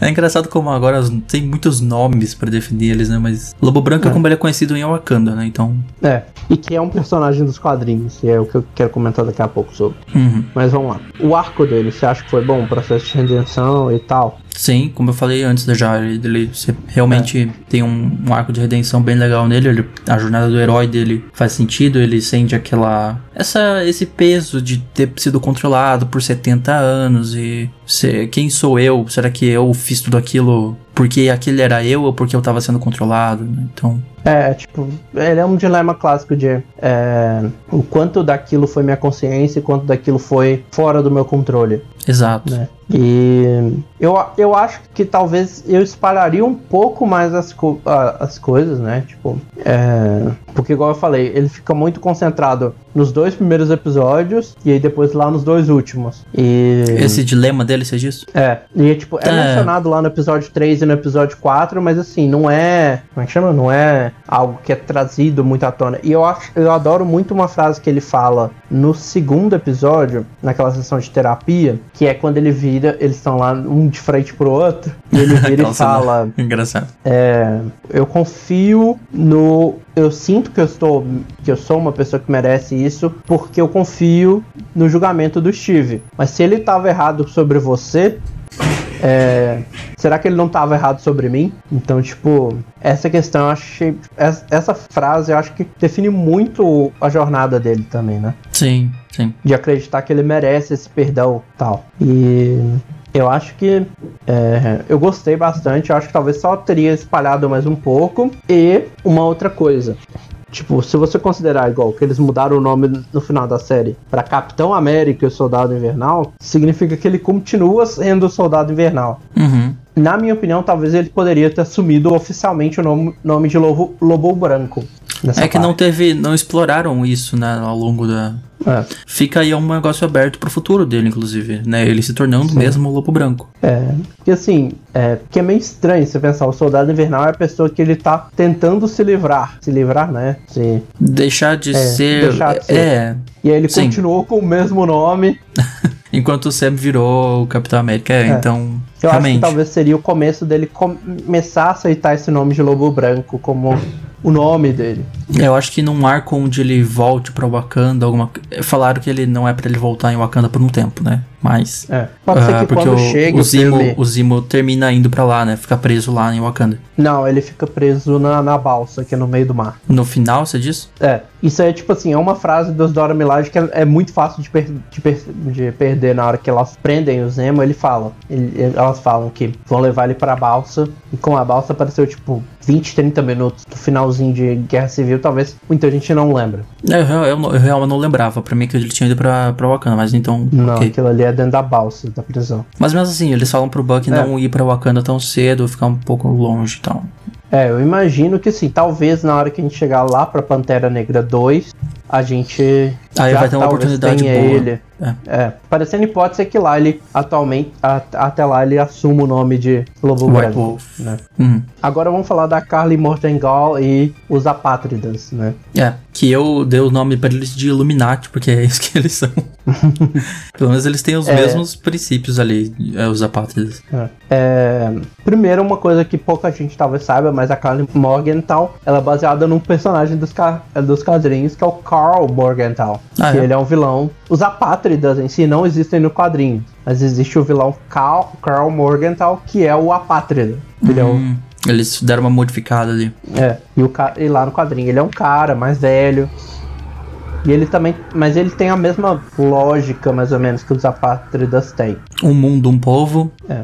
Mas e eles surgem essa- depois do blip, né? Eles surgem como resultado do É, blip. nos quadrinhos é, é, é um pouco diferente. É porque o cara é um. Dos quadrinhos, ele é dos quadrinhos, acho que do Capitão América, mas ele lá é porque ele é um estrangeiro, nos Estados Unidos. Mas é bem parecido. Uhum. É, você gostou da representação deles? Cara, eu achei bem interessante. Foram. Foi. É, é o tipo de vilão que não é centralizado, tem um grupo todo ali, né? Envolvido. Uhum.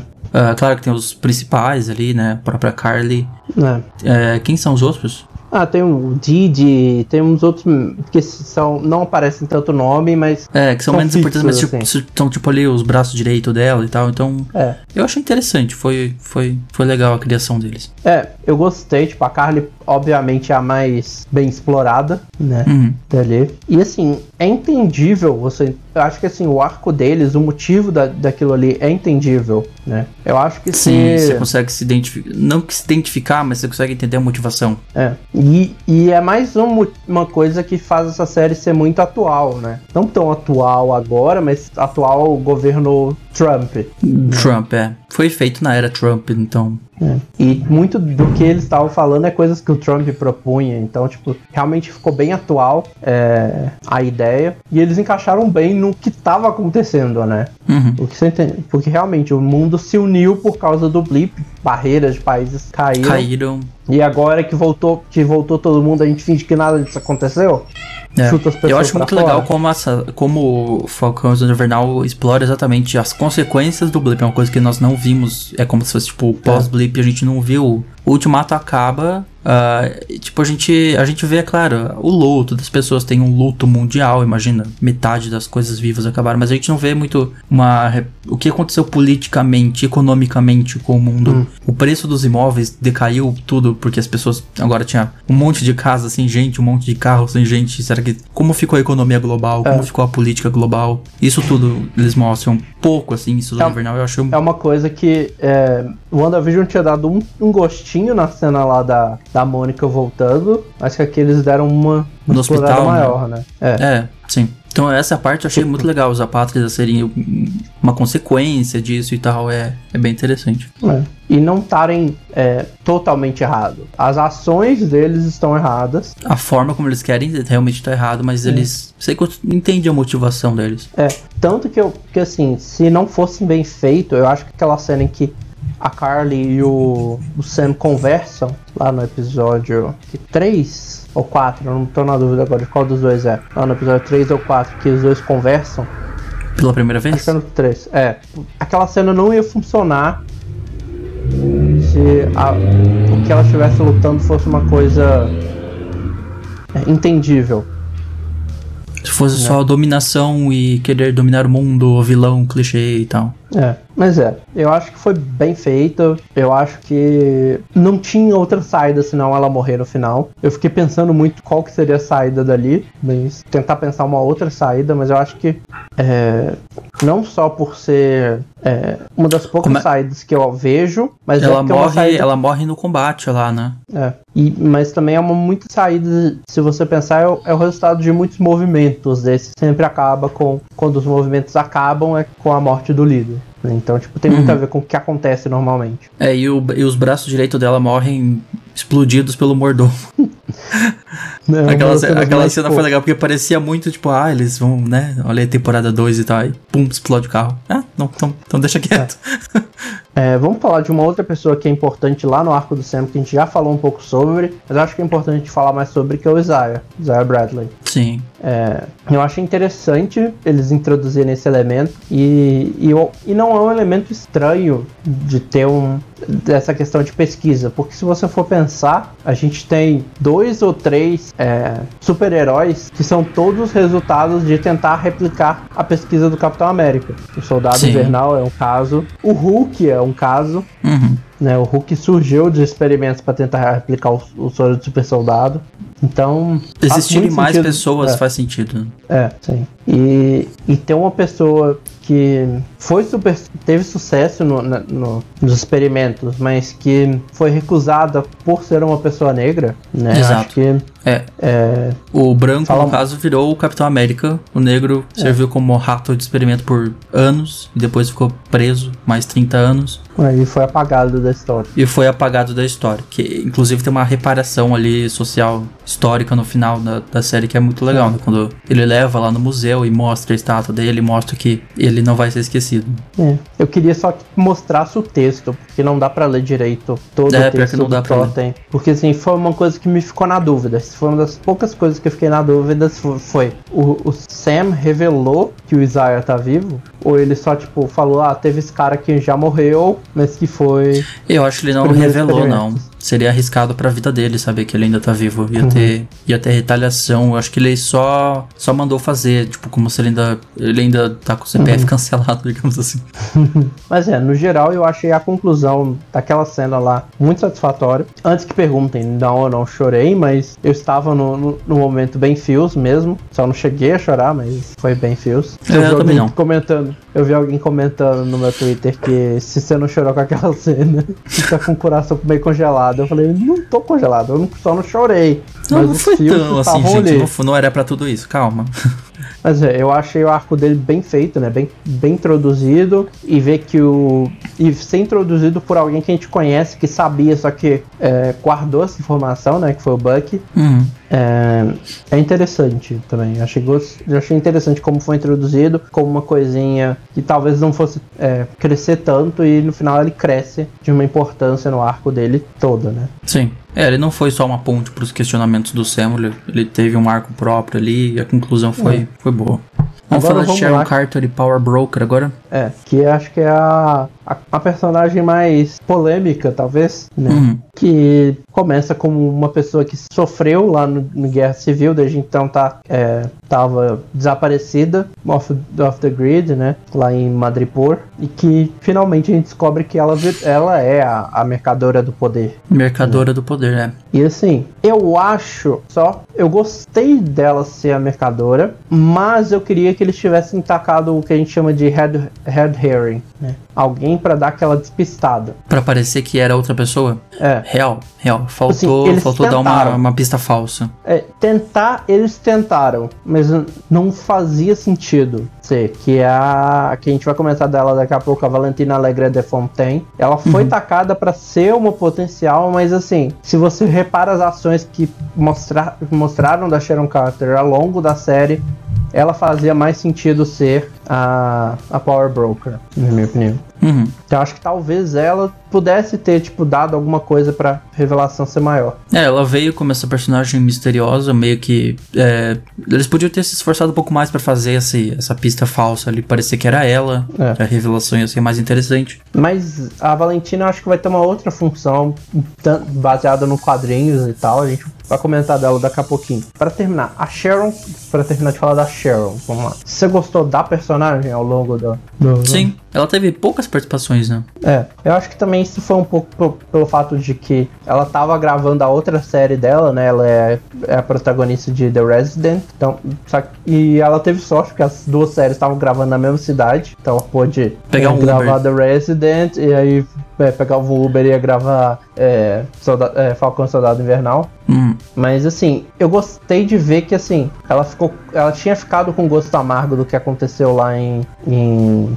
em, em Guerra Civil, né? De ter sido. Saiu da Shield, foi pra CIA, depois da CIA foi expulso por ter entregado o escudo e tal. uhum. E, eu- e eu vejo que ela vai ser uma coisa mais. Estamos setando coisas pro futuro. É mais uma personagem que ficou ali bem aberto, a participação dela. É. E assim, a cena de luta dela lá no, no. Eu tô tentando lembrar o nome dessa do coisa onde tem os containers. Eu Docas? só tô lembrando. É, as docas, é. A, a cena de luta dela lá nas docas é muito legal. Sim, sim. Isso aí, pronto. Antes de a gente falar da Valentina, que a gente falou, eu acho melhor a gente falar do John Walker, porque os dois estão ligados. Uhum. O John Walker, o, o Capitão América do governo, e do Lamar Hoskins, o Battlestar, né? Sim. Que é tipo o sidekick, né? É. Eles são como se fosse o Capitão América e o Soldado Invernal do governo, os, no- os É. novos. É isso. Dá pra ver nitidamente que, a- que era a vontade da série era isso, fazer esse, esse espelhamento, né? Os dois serem É, a nova que, criação. tipo, eles, a ideia deles foi. é, acho que a ideia que eles fizeram foi ser. Eles são os indicados pelo governo sem merecimento, pela nossa visão, mas Sem que ao mesmo poder. tempo. É, Que vão servir como, Mas- como mártires, como representações. é, Porque o povo precisa de um Capitão América. é. Mas que eles também querem. é, eles querem faz, é, se mostrar à altura do símbolo. Sim, eles, eles realmente se esforçam pra ser, né? Mas é que tipo, é, dá muita impressão pros, pro, pro Buck e pro Sam de estar apagando a história do Capitão América, né? do Steve. É. Tá sendo substituído, é isso. Tá, ele foi criado pelo governo, isso a gente tem que admitir. Ele foi criado por quem ele era, não é, foi criado pra ter um Capitão América. Pra ser um símbolo, é, sim. É, na verdade você fa- pode falar até que a construção que o Capitão, que o Steve teve lá em 1940 e pouco foi realmente para ser um símbolo, mas ele cresceu dentro desse símbolo e ele elevou o- a marca do símbolo, né? Uhum. Então, eles realmente tinham que correr atrás para merecer o símbolo. Sim. E é interessante como parece que o John Walker, ele tá no início muito com cara de que vai virar um vilão na temporada e acaba que não, né? Você vê que ele, ele não é, É. um vilão na história. É. Ele só tá realmente tentando ah, ser o próximo Capitão América É. e ele, ele carrega isso com algum respeito até, né? Pelo, pelo Steve e tal. Mas o Uhum. É. Sam e o Buck veem isso como uma substituição da memória dele. É. E o Buck vê muito como, tipo, não era a pessoa que era pra estar aí Também. também, né? E assim, e- e é legal que você vê, isso é mostrado no mesmo episódio em que, o- que o Lamar morre, mas ele vira, ele só faz, a, ele só toma a, a o soro porque o Lamar fala, isso só vai, só vai reforçar a pessoa que você é. É. Né? Você foi criado pelo governo pra matar as pessoas, mas você não é essa pessoa. É, ele diz que o soro só faz, só potencializa quem você já é, né? É. E assim, se você for olhar, quando ele, com o Lamar ali junto, ele era uma pessoa que tentava fazer o certo. Talvez não da maneira mais certa, porque ele não foi treinado pra isso. Ele até tenta se alinhar, ele tenta É. fazer uma aliança ali, né? Na verdade, quem, É. tem a, quem, quem não quer é o Steve e Buck que não querem. É. E aí depois disso é que ele vira. Então, vocês, se vocês não, não estão comigo, vocês estão contra mim, então não, não, não entrem É. no meu caminho. Ele fala uma coisa assim. né? É tipo assim, não é que vocês estão contra mim, só não me interfere. É, não, não entrem no meu caminho, ele fala. É tipo assim, e você vê que o momento que ele realmente faz a. Ele mancha o legado do Capitão América Ele, ele vira perdeu. a chavinha, né? Quando o Lemar morre. É, é que ele é, que, é, que é meio que ele perdendo pessoa, uma das pessoas mais importantes pra ele, que é a bússola moral dele, né? Tanto que você vê que ele, ele só tomou o soro porque o Lamar falou que toma, você pode tomar que não. Vai tornar Não vai, você quem é. mais do que você já é. Não vai fazer você É. virar uma pessoa ruim. E por fim, a conclusão com a nova persona dele de agente americano. Você, você curtiu? Ah, eu não sei, eu achei meio tosquinho ele vindo com escudo de latão, sei lá. Mas ali, ali ele ainda. Ali foi ele tentando Ainda ser tentando, o Capitão assim. América, né? Hum. O agente americano é mais aquela cena final. Aquela onde ele tá de roupa preta, assim. Isso. Ficou aberto aí, né? É, e assim, eu gostei deles terem deixado ele como. Porque assim, você realmente acha que na hora que ele vai. Que ele tá lá na, na, na ação final lá, que ele vai atrás da Carly, ele vai deixar o caminho cair. E você mostra que ele não, ele ainda tem a- as morais, ele não tá egoísta nisso. Ele cometeu um erro lá atrás, mas porque foi instinto, não porque ele é egoísta e ele só vai fazer o que ele quer. né? Ele abriu a mão de vingar a morte do, do melhor amigo pra salvar as pessoas. Então, tipo, ele não tá tão perdido assim, né? E eu Sim. gostei que eles deixaram o agente ameri- ele como agente americano com essa possibilidade. Tipo, pode ser que ele faça coisas ruins, pode ser que ele faça coisas boas. né? Uhum. Então ele não é um herói, mas ele também não é um anti-herói. Tá ali ainda pra pesar na balança tá quando for usado de novo, vamos, né? vamos ver o que vem por aí. É, E eu acho que isso também tem. A gente pode falar da, da personagem que a gente tava falando, né? A Valentina Alegre de Fontaine. Ou Condessa Valentina Alegre de Fontaine. Ou Val, ou Val, ou não chama ela de nada, porque ela não gosta. Achei ela apagadíssima e não tem muito o que comentar sobre ela. Ah, eu gostei, pior que eu gostei. Porque. é, eu acho muito. E, e eu acho que isso tem muito a ver com a atriz. Sempre esqueci o nome da atriz, velho. Vou ter que achar- olhar aqui, peraí. É, Julia Louis Dreyfus. Que ela tem Uhum. uma veia de comédia e ela consegue fazer uma veia de comédia não tão puxada pra comédia, mas que dá, deu uma leveza pra personalidade Aquela cena dela conversando com o John Walker na primeira vez, né? É, realmente engraçado. É tipo, me chama, é, me chama de Val, mas não me chama de Val. E tal. Sim. E ela tem um carisma que ela consegue passar, na minha opinião. Não, isso sem dúvida, eu concordo. Mas eu só achei a personagem muito. Foi explorado pouco, apareceu pouco, ficou É. aberto muita coisa. O que que vão usar ela no futuro? E é isso. Sim, isso que é o ponto que, a gente, que eu acho que. Coisa. Ela foi uma surpresa boa, ainda mais sendo a, a, a Julia como atriz, mas é, realmente eu acho que ela é uma personagem que precisa aparecer e voltar a ser explorada. Uhum. Agora vamos falar da outra estrela da série que eu deixei mais pro final, porque ele também merece ser bem discutido sobre, que é o Zemo, né? O Uhum. Barão Zemo. Você gostou dele na série? Gostei, gostei. É, eu também, tipo, eu achei ele bem explorado. Eu gostei que mostraram um, um, outro lado da personalidade dele, né? Lá em Guerra Civil ele era muito certinho e tal. E aqui ele já tem um. Ele já é mais leve, né? Ele já tá mais. Uhum. Pô, ele tá com uma missão, mas ele se permite um pouco mais, né? E. Tanto que tem a famosa dancinha do Zemo, Torou.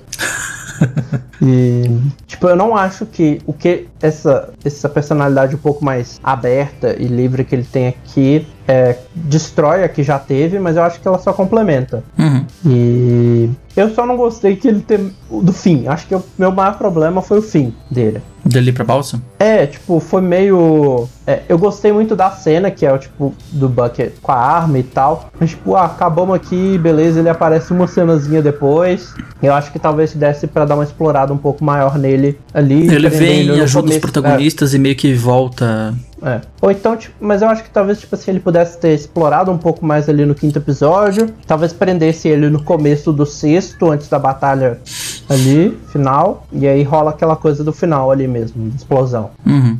Mas assim, é um personagem que eu quero ver mais. Eu gostei que ele tá vivo para poder ver mais. E a personalidade dele é legal. E eu quero muito mais ver ele com a máscara dele. Né? Sim. A gente teve tipo uma cena só. É, ele usa uma cena só nas docas, não. E com isso a gente também pode falar das, de Wakanda, né? Que veio junto, né? Os Wakandianos. Que eu acho Sim. que, tipo, se você pensa que o Zemo é uma pessoa importante para Wakanda, no sentido de foi ele que matou o rei de Wakanda. É, o Chaka. É, você pode pensar que eles também cuidaram do, do Buck por um bom tempo, então acho que era obrigatória essa presença. Não tinha como eles não é, botarem o Wakanda ali no meio de alguma forma, né? Hum, até por causa do envolvimento com Lobo Branco, que talvez volte no é. futuro, tinha que aparecer ali alguns elementos e assim, eu entendo muito o porquê de trazer as Dora Milaje, não trazer alguma pessoa mais importante, porque é, ainda mais agora com a morte do Chadwick, a gente não sabe como, como direito vai ser esse futuro. Então, se eles, eles trazendo uma Dora Milaje é mais. É uma forma impacta, de colocar a presença é. ali de Wakanda sem, né, trazer. É. Já que a gente não sabe como vai ser o 2. É, inclusive trouxeram a, a, a Ayo, que é a Dora Milaje que tá com o. o caramba, esqueci o nome do.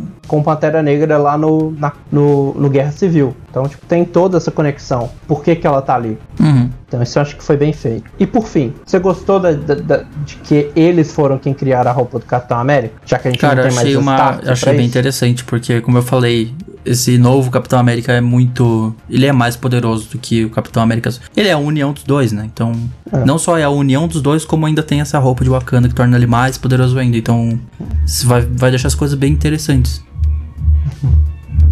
É, eu também achei bem interessante. Ainda mais que agora a gente não tem mais Stark para construir roupa. Né? Verdade. Se você pensar, tipo assim, a roupa do. Capitão América teve mão do Stark, do, do Stark, do Howard, né? Stark. A uhum. maioria também teve alguma interferência do, do Tony, então... O Homem-Aranha já tava tendo roupa do, é. do Stark, então... Então, tipo, faz sentido mudar pra... Pro... Pra Wakanda, que é esse povo é. ultra tecnológico e tal, né? Sim. Sim então. Mas vamos falar agora do futuro rápido, porque a gente já falou bastante. Então, vamos lá. O Capitão América e o Soldado Invernal. A gente, pouco tempo depois que terminou a série, a gente tem a confirmação que o, o quarto filme do Capitão América tá, tá começando a ser produzido. Então uhum. Praticamente certo que os dois vão voltar lá, né? E aí, agora com o, o Sam assumindo a posição mesmo dele, né? Sim. Então acho que ali não tem muito dúvida de que o futuro deles vai ser o próximo filme. Eu Talvez, não sei se vai chamar Capitão é. América 4, né? Acho que é. merecia uma, um novo nome por algum... ser outro. É. Sei lá, Capitão América. Eu não sei como poderia dar o subtítulo, mas sei lá. É. Thor virou Love and Thunder, então é, deve ter, eles devem colocar. O 4 é só o placeholder, né? Eu acho que assim, é confirmado que eles vão aparecer no 4. Talvez o Soldado Invernal apareça em, em Pantera Negra 2. Mas eu também não imagino ele aparecendo lá com uma, tipo, participação gigante, né? Uhum. Acho que mais só para ele talvez mudar e começar a assumir essa identidade de Lobo Branco. Os Apátridas, você acha que tem futuro ou acabou a história deles aqui? Pelo que indicou o fim da série, parece que acabou, né? Tipo, não consigo ver. É. Só se surgiu um novo membro que não apareceu e que vai ressurgir os apátridas, eu acho que eles eram bem pontuais, assim, para essa série. Uhum. Sim, é, acho que foi realmente para ter o começo, meio e fim e, e Tanto tal. é que, como a gente viu, né, a Carly era uma versão do Carl, eles já fizeram uma adaptação ali pro cinematográfico uhum. diferente do original, então é. Era, é, parece que foi bem feito pra série e é isso, não vai ter... É. Não consigo ver sendo usado pra mais alguma coisa. E o Isaiah Bradley e o sobrinho dele. Acho que é sobrinho na série, o Eli Bradley. Também não sei como poderiam usar, eles já têm a sua. Já tiveram uma conclusão legal, né? Tiveram É, reconhecimento. O Isaiah, no caso, teve reconhecimento. Talvez o Eli Bradley em alguma coisa. Sim, o Elijah Bradley é quem eu aposto dos dois pra reaparecer, porque nos quadrinhos o Elijah Bradley, o Eli Bradley, né? Ele é o patriota Uhum. dos quadrinhos. Da... Então pode ser, ainda mais agora que a gente tá vendo, por exemplo, vai vir. É, caramba, tô misturando DC com, com coisa aqui na minha cabeça. Peraí, como é que é o nome da menina? A Miss Marvel. A gente vai ter Miss Marvel mais pra frente no ano. E uma das coisas que a Miss Marvel fundou são os Jovens Vingadores. E o patriota do Eli Bradley é um membro dos, dos Jovens Vingadores. Dos então Jovens pode Vingadores, ser, é. é, pode Tanto ser é que que o ator volte. que tá interpretando É. provavelmente vai se manter o mesmo, né? É, então pode ser que volte. Uhum. É, a Sharon Carter, Power Broker. Também não a tem gente sabe ideia. que ela vai ter que continuar ideia? essa história, né? Eles não vão deixar do jeito que eles terminaram. Uhum. Eu imagino, assim, que o mais óbvio seria voltar no Capitão América 4, né? É, Mas assim, pode ser que ela apareça em alguma outra série, ou. Igual, uma das especulações que eu vi muita gente fazendo é que ela era um Skrull ali. Então, se ela era um Skrull, pode ser que ela volte na série do. da, da Guerra Secreta. uhum. Mas é, se eu fosse apostar mesmo Capitão América 4, não teria muito outro lugar. Agora vamos falar do John Walker, o, soldado, o agente americano, e da Valentina Alegre de Fontaine. É, o único lugar que eu vejo John Walker voltando é ou com um papel pequeno em algum outro filme ou em Capitão América 4. sim. Já a Também. Valentina, é, acho que foi a Vanity Fair que soltou esse rumor, que ela, e originalmente ela ia aparecer primeiro em Viúva Negra, antes de aparecer em, em Falcão Soldado Invernal. Só que acabou que Viúva Negra foi adiado em um ano, né, e, e ela acabou aparecendo primeiro na série. Eles falam que eles não sabem se ela vai aparecer ainda no filme. Uhum. Então pode ser que ela... Mas eu ela consigo ver isso acontecendo. Faria sentido a Valentina É. na Black Widow. É porque nos quadrinhos, uma das coisas que ela foi, além de agente da Shield e tal, ela foi uma espia russa já, a Valentina. Então, Ela tem essa, ela tem essa pegada de espiã mesmo. ela tem uma. Ela no quadrinhos, ela já foi de tudo. Finalmente de tudo. Ela já foi até Madame Hydra quadrinhos. Então, não, não se sabe o que pode, pode fazer com ela. Mas ela, eu imagino que talvez ela apareça em Viúva Negra. Sim. Antes, Aí o último temos o que a gente pode falar é o também. Barão Zemo. É. Você acha que ele retorna ou vai ficar guardado? Ah, ele tá lá engavetado, né? Dá pra, dá pra retirar ele dessa gaveta a qualquer momento, então. É. Tem se essa retirar, possibilidade. Eu não, eu, se retirar, imagino que vai ser tipo uma cena talvez pequena em Capitão América 4, mas também eu acho que ia ser overuse do personagem, né? Estaria super usando. E, mas eu imagino que ele vai ficar guardado por um tempo e mais pra frente eles tiram ou tiram ele pra participações pontuais. Uhum. Não vejo ele voltando por, por um papel assim de grande relevância tão cedo. Sim. E por fim, esse aqui, pouca gente vai pensar, vai se perguntar por que eu coloquei ele aqui, mas o Joaquim Torres, né, o, o amigo do, do Sam lá, você acha que ele volta? Ah, eu não consigo enxergar em que ele poderia ser usado. Ele vai virar, ele tem alguma importância nos quadrinhos, né? Tem, é um motivo que eu até coloquei aqui. Nos quadrinhos, quando o, o Sam ele se transforma em Capitão América, nos quadrinhos ele conhece um jovem chamado Joaquim Torres, que tem um. Lá no quadrinho tem uma loucura lá de experimento com a, o, a- o, o Red Wing e tal, mas nos quadrinhos o, o Joaquim Torres se torna o Falcão 2. Uhum. Ele vem pra substituir, né? Acabei de É. ver que é isso mesmo. E se a gente for olhar, tem aquela clássica, tem a cena no quinto episódio, é no quinto episódio que ele vira pro, pro Hakim e fala, pode ficar com as asas. Então, Sim. tipo, pode ser que a gente veja ele lá em Capitão América 4 como o Falcão 2. É. Então, assim, ele é um personagem que talvez volte, ou talvez não, foi só tipo um easter egg mesmo. Uhum. Mas é, considerando que ele tem um personagem nos quadrinhos, pode ser que ele tenha futuro. Foi tipo mais um teaser igual foi do, do Eli Bradley. Certo, e com isso a gente fecha ah, Soldado. Nossa, Falcão e Soldado Invernal. Ou Capitão América Soldado Invernal, agora você pode chamar assim também. É. E vamos para umas e a gente vai fazer então um rápidas. debate bem rápido aqui, né? É. É, com base nessas duas séries, o que, que a gente a gente pode ter confiança para as várias novas séries que foram anunciadas? Eu, honestamente, gostei mais de Falcão do que de Wanda, pra ser bem sincero. Eu, eu gostei mais da, da, da- do Falcão e Soldado do que do WandaVision. Eu recuperei a minha confiança. Eu tinha ficado meio assim com WandaVision por causa dos primeiros episódios. E esse eu gostei muito mais. Eu gostei do tempo de duração, É. seis episódios. O quinto é um pouquinho filler, Ele tem um pouquinho de. Sei lá, ele parece um pouco arrastado e ele é um pouco maior. Eles tentam acrescentar muita Na coisa verdade, ali pra chegar no final. esse episódio foi pra ter, fechar algumas coisas pra não ter que fechar todos os arcos no sexto. Sim, faz sentido. Eu consigo entender isso, mas ele ficou grande e me É. arrastado algumas coisas, mas dá pra entender. E eu gostei mais dele do que de WandaVision e eu acho que Uhum. isso reacendeu minha confiança mesmo no- nos próximos, assim. O próximo agora é Loki, né? É, eu acho que vai ser muito disso. A gente vai ter várias. Cada série vai ter um, um tom diferente e, e vai ser uma experiência diferente pra gente, sabe? Tipo, WandaVision é uma coisa com comédia, mas que trata de um assunto mais pesado. Esse trata de, de temas políticos e ao mesmo tempo que trata de problemas. É, Mais reais. sociais, né? É. Então, assim,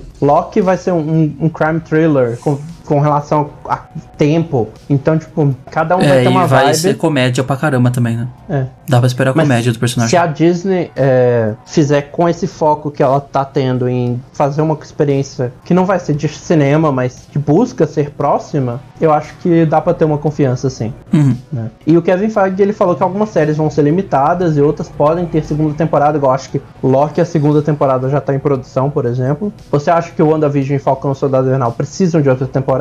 Eu já vou dizer a minha resposta, acho que não. Eu acho que realmente Também acho que não. vai explorar os filmes. Mas eu digo isso de muita coisa. Eu disse isso de The Last of Us e saiu dois, eu adorei. Uhum. Tipo, tipo, se quiserem fazer, tem como? Dá pra fazer? Precisa? É. Não. Mas se fizer, bom Mas também. igual, como eu acho que eles ainda são grandes players no, no universo no geral, eu acho que talvez voltar eles pros filmes seja melhor. Tipo Loki, esse Loki. Eu, acho que dá pra porque- fazer, mas tipo, depois de filme. Tipo, depois do Capitão 4, É. dá pra fazer uma segunda temporada? Dava, pra explorar alguma coisa que ficou aberta do Capitão 4. Eu acho que seria interessante eles intercalarem assim, sabe? Não fazer É. série, série, série, série. E É igual, o Loki eu vejo sai uma uma temporada e um filme, uma temporada e um filme.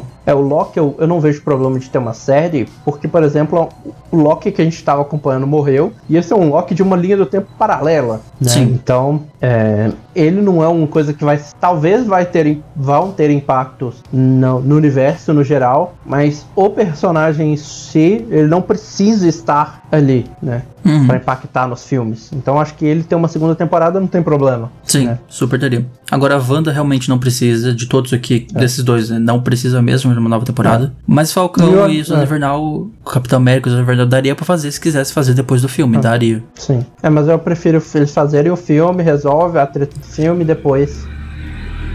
Sim. Talvez até uma coisas série. abertas no filme pra resolver na série. Daria pra fazer Sim. também. É bom o estúdio Marvel todo tá trabalhando junto, não é mais a Marvel TV, não é mais É. lá a Netflix produzindo e aí tem que conversar estúdio com sei lá o. É tudo Marvel Studios, então eles conseguem É. interconectar muito bem as coisas. né? É, então tudo que tá, tá tendo de conversa tá passando entre Kevin Feige e se precisar o Kevin Feige coloca a galera pra conversar e pronto. Sim. né? E uma coisa só que eu acho que a gente pode comentar é como as séries elas vão impactar os filmes, né? Mas como é que ela vai, que ela, como é que a gente vai explicar esses desenvolvimentos que aconteceram na série nos filmes que foram impactados, mas não alienar quem é, Honestamente, não assistiu? não tem como. Tipo, você vai fazer o que? Você vai fazer um resumo antes da- do filme pra. Né? É, não tem como. eu tipo, acho ou você assim- acompanha o universo Marvel e assiste as séries. Não vai ter como começar o Capitão 4 explicando anteriormente na série que você não assistiu na Disney Plus, aconteceu tal coisa. Não, não tem como, você tem que assistir e acabou. Se você não assistir, você Eu- vai ficar bem perdido mesmo. Eu imagino que assim, o máximo que o que eles vão tentar fazer é colocar aqueles mini diálogos Que lembram você. É, tipo, é, ah, um diálogo do Doutor Estranho conversando com a, com a Wanda, falando: é, Você conseguiu destravar seus poderes agora que enfrentou o luto, que não sei o que, e blá. Eu acho que a gente já passou da fase da Marvel É. conseguir fazer um filme standalone, onde você conseguia assistir o filme standalone e, e por si só já bastava, sabe? Eu acho que a gente já É, passou não. dessa fase faz um tempo. Se a gente for olhar, olha, olha- como é que tá a treta pra você ver. É, o filme Doutor Estranho vai ser impactado por WandaVision e pelo filme do Homem-Aranha. Capitã Marvel vai ser impactada por WandaVision e Miss Marvel. Então, tipo, tem, tá tudo conectado. É uma coisa então. ligada a outra, impactando a outra, uma produção impactando a outra, não tem como você ver metade, né? É. Você não vai entender tudo. Eles vão, eles vão tentar, tipo, amenizar um pouco esse, essa diferença, não tentar, tipo, deixar a pessoa totalmente alienada, mas vai ter Sim. coisa que a pessoa vai acabar perdendo, né? Por fim, tem alguma ideia que você queira ver ser explorada no, no formato de série no Disney Plus? Não que venha na minha cabeça agora. Eu tô só ansioso pelas próximas séries que estão vindo mesmo. O Arif mesmo. Tô querendo É. ver como que vai ser. Fica tranquilo que tem mais quatro séries só esse ano. É, só esse ano tem muita coisa ainda. Então, tá tranquilo. Eu, se eu fosse pedir alguma coisa, eu pediria pra fazer uma série da, da Quake, de Agents of S.H.I.E.L.D. e entregar, integrar oficialmente Agents of S.H.I.E.L.D. no universo. De volta, né? É. É, mas assim, e o Kevin Feige já deixou em aberto, assim, falou que não temos planos por enquanto, mas não, é, não excluímos a possibilidade. Então, Uhum. eu acho que poderia. Uma série da Quake, tá aí. Mas acho que a gente vai finalizar por aqui o episódio, então, né, Renan? Isso. Porque ficou bem longo, acho que foi um dos mais longos que a gente já fez de novo. Provavelmente. Vai bater outro recorde aí. Ah, a gente vai para sugestões, então? Bora lá, rapidão. Sugestões, seu guia nerd da semana. As minhas sugestões, eu, eu real vou. Eu vou sugerir Falcão e o Soldado Invernal. É, eu assisti essa semana de segunda a sexta. Eu vi dois episódios num dia. Eu não sei como que eu fiz. Eu sei que eu, são seis episódios e eu vi em cinco dias. Eu devo ter visto dois em um dia. Acho que na um quinta eu devo ter visto outro dois. e depois. É, e é muito bom, como eu falei, eu já gostei até mais do que WandaVision. Eu gostei mais mesmo, de verdade. E eu entendo quem gosta mais de WandaVision também. ah, mas eu gostei bastante de, de Falcão e Soldado Invernal, da transformação do Sam em Capitão América, e enfim, é, é a minha recomendação da semana. Então tá lá na Disney Plus. Então eu vou fazer. Eu não vou recomendar a música de a música nova do, do Twenty One Pilots, porque saiu, vai lá ouvir. É, Também. não vou recomendar Lagum também, porque sai música direto. Eu vou recomendar duas músicas que eu descobri essa semana, que não são novas, de gente que eu já falei. E eu já falei uma aqui, né? E a outra é famosaça, que eu conheci essa semana. Uhum. que é Now, da Lindsay Sterling com o Que, que, é, que se encaixa muito com o tema de WandaVision, né? Que a música fala sobre como manter uma pessoa, né, manter com você uma pessoa que você perdeu. E encaixa perfeitamente. E, a outra música que eu vou recomendar é Wasted on You, da banda da Evanescence. Que também eu acabei descobrindo por causa. Eu descobri Lose You Now e acabei conhecendo, descobrindo essa música da Evanescence junto. Sim. E por fim, eu vou recomendar um curta que está disponível na Netflix, chama Dois Estranhos, que foi vencedor de é, melhor curta Melhor live action. Oscar. E eu curti pra caramba. Eu assisti, eu terminou o Oscar, eu, eu vi a galera comentando, falei, vou assistir. E eu achei bem legal. Tá disponível na Netflix. Netflix. Mas é então isso. tá aí as recomendações dessa semana. A gente vai finalizar por aqui com os avisos de sempre. Você pode seguir a gente, Irmandade Nerd Underline, Twitter e Instagram, Marlon Maris Underline, Twitter e Instagram. Também tem o Marlon X Gamer no YouTube. É, você pode me seguir no, no Twitter em Renan Chronicles, na, na- no Instagram e na Twitch como Renan P2. E me ajudar, se você quiser me apoiar na, na loja da Epic, na loja do Fortnite ou na loja do Rocket League, usando meu código de apoiador Renan P2. Isso aí. Valeu, gente, por ter assistido. A gente se vê por aí e até a próxima. Até.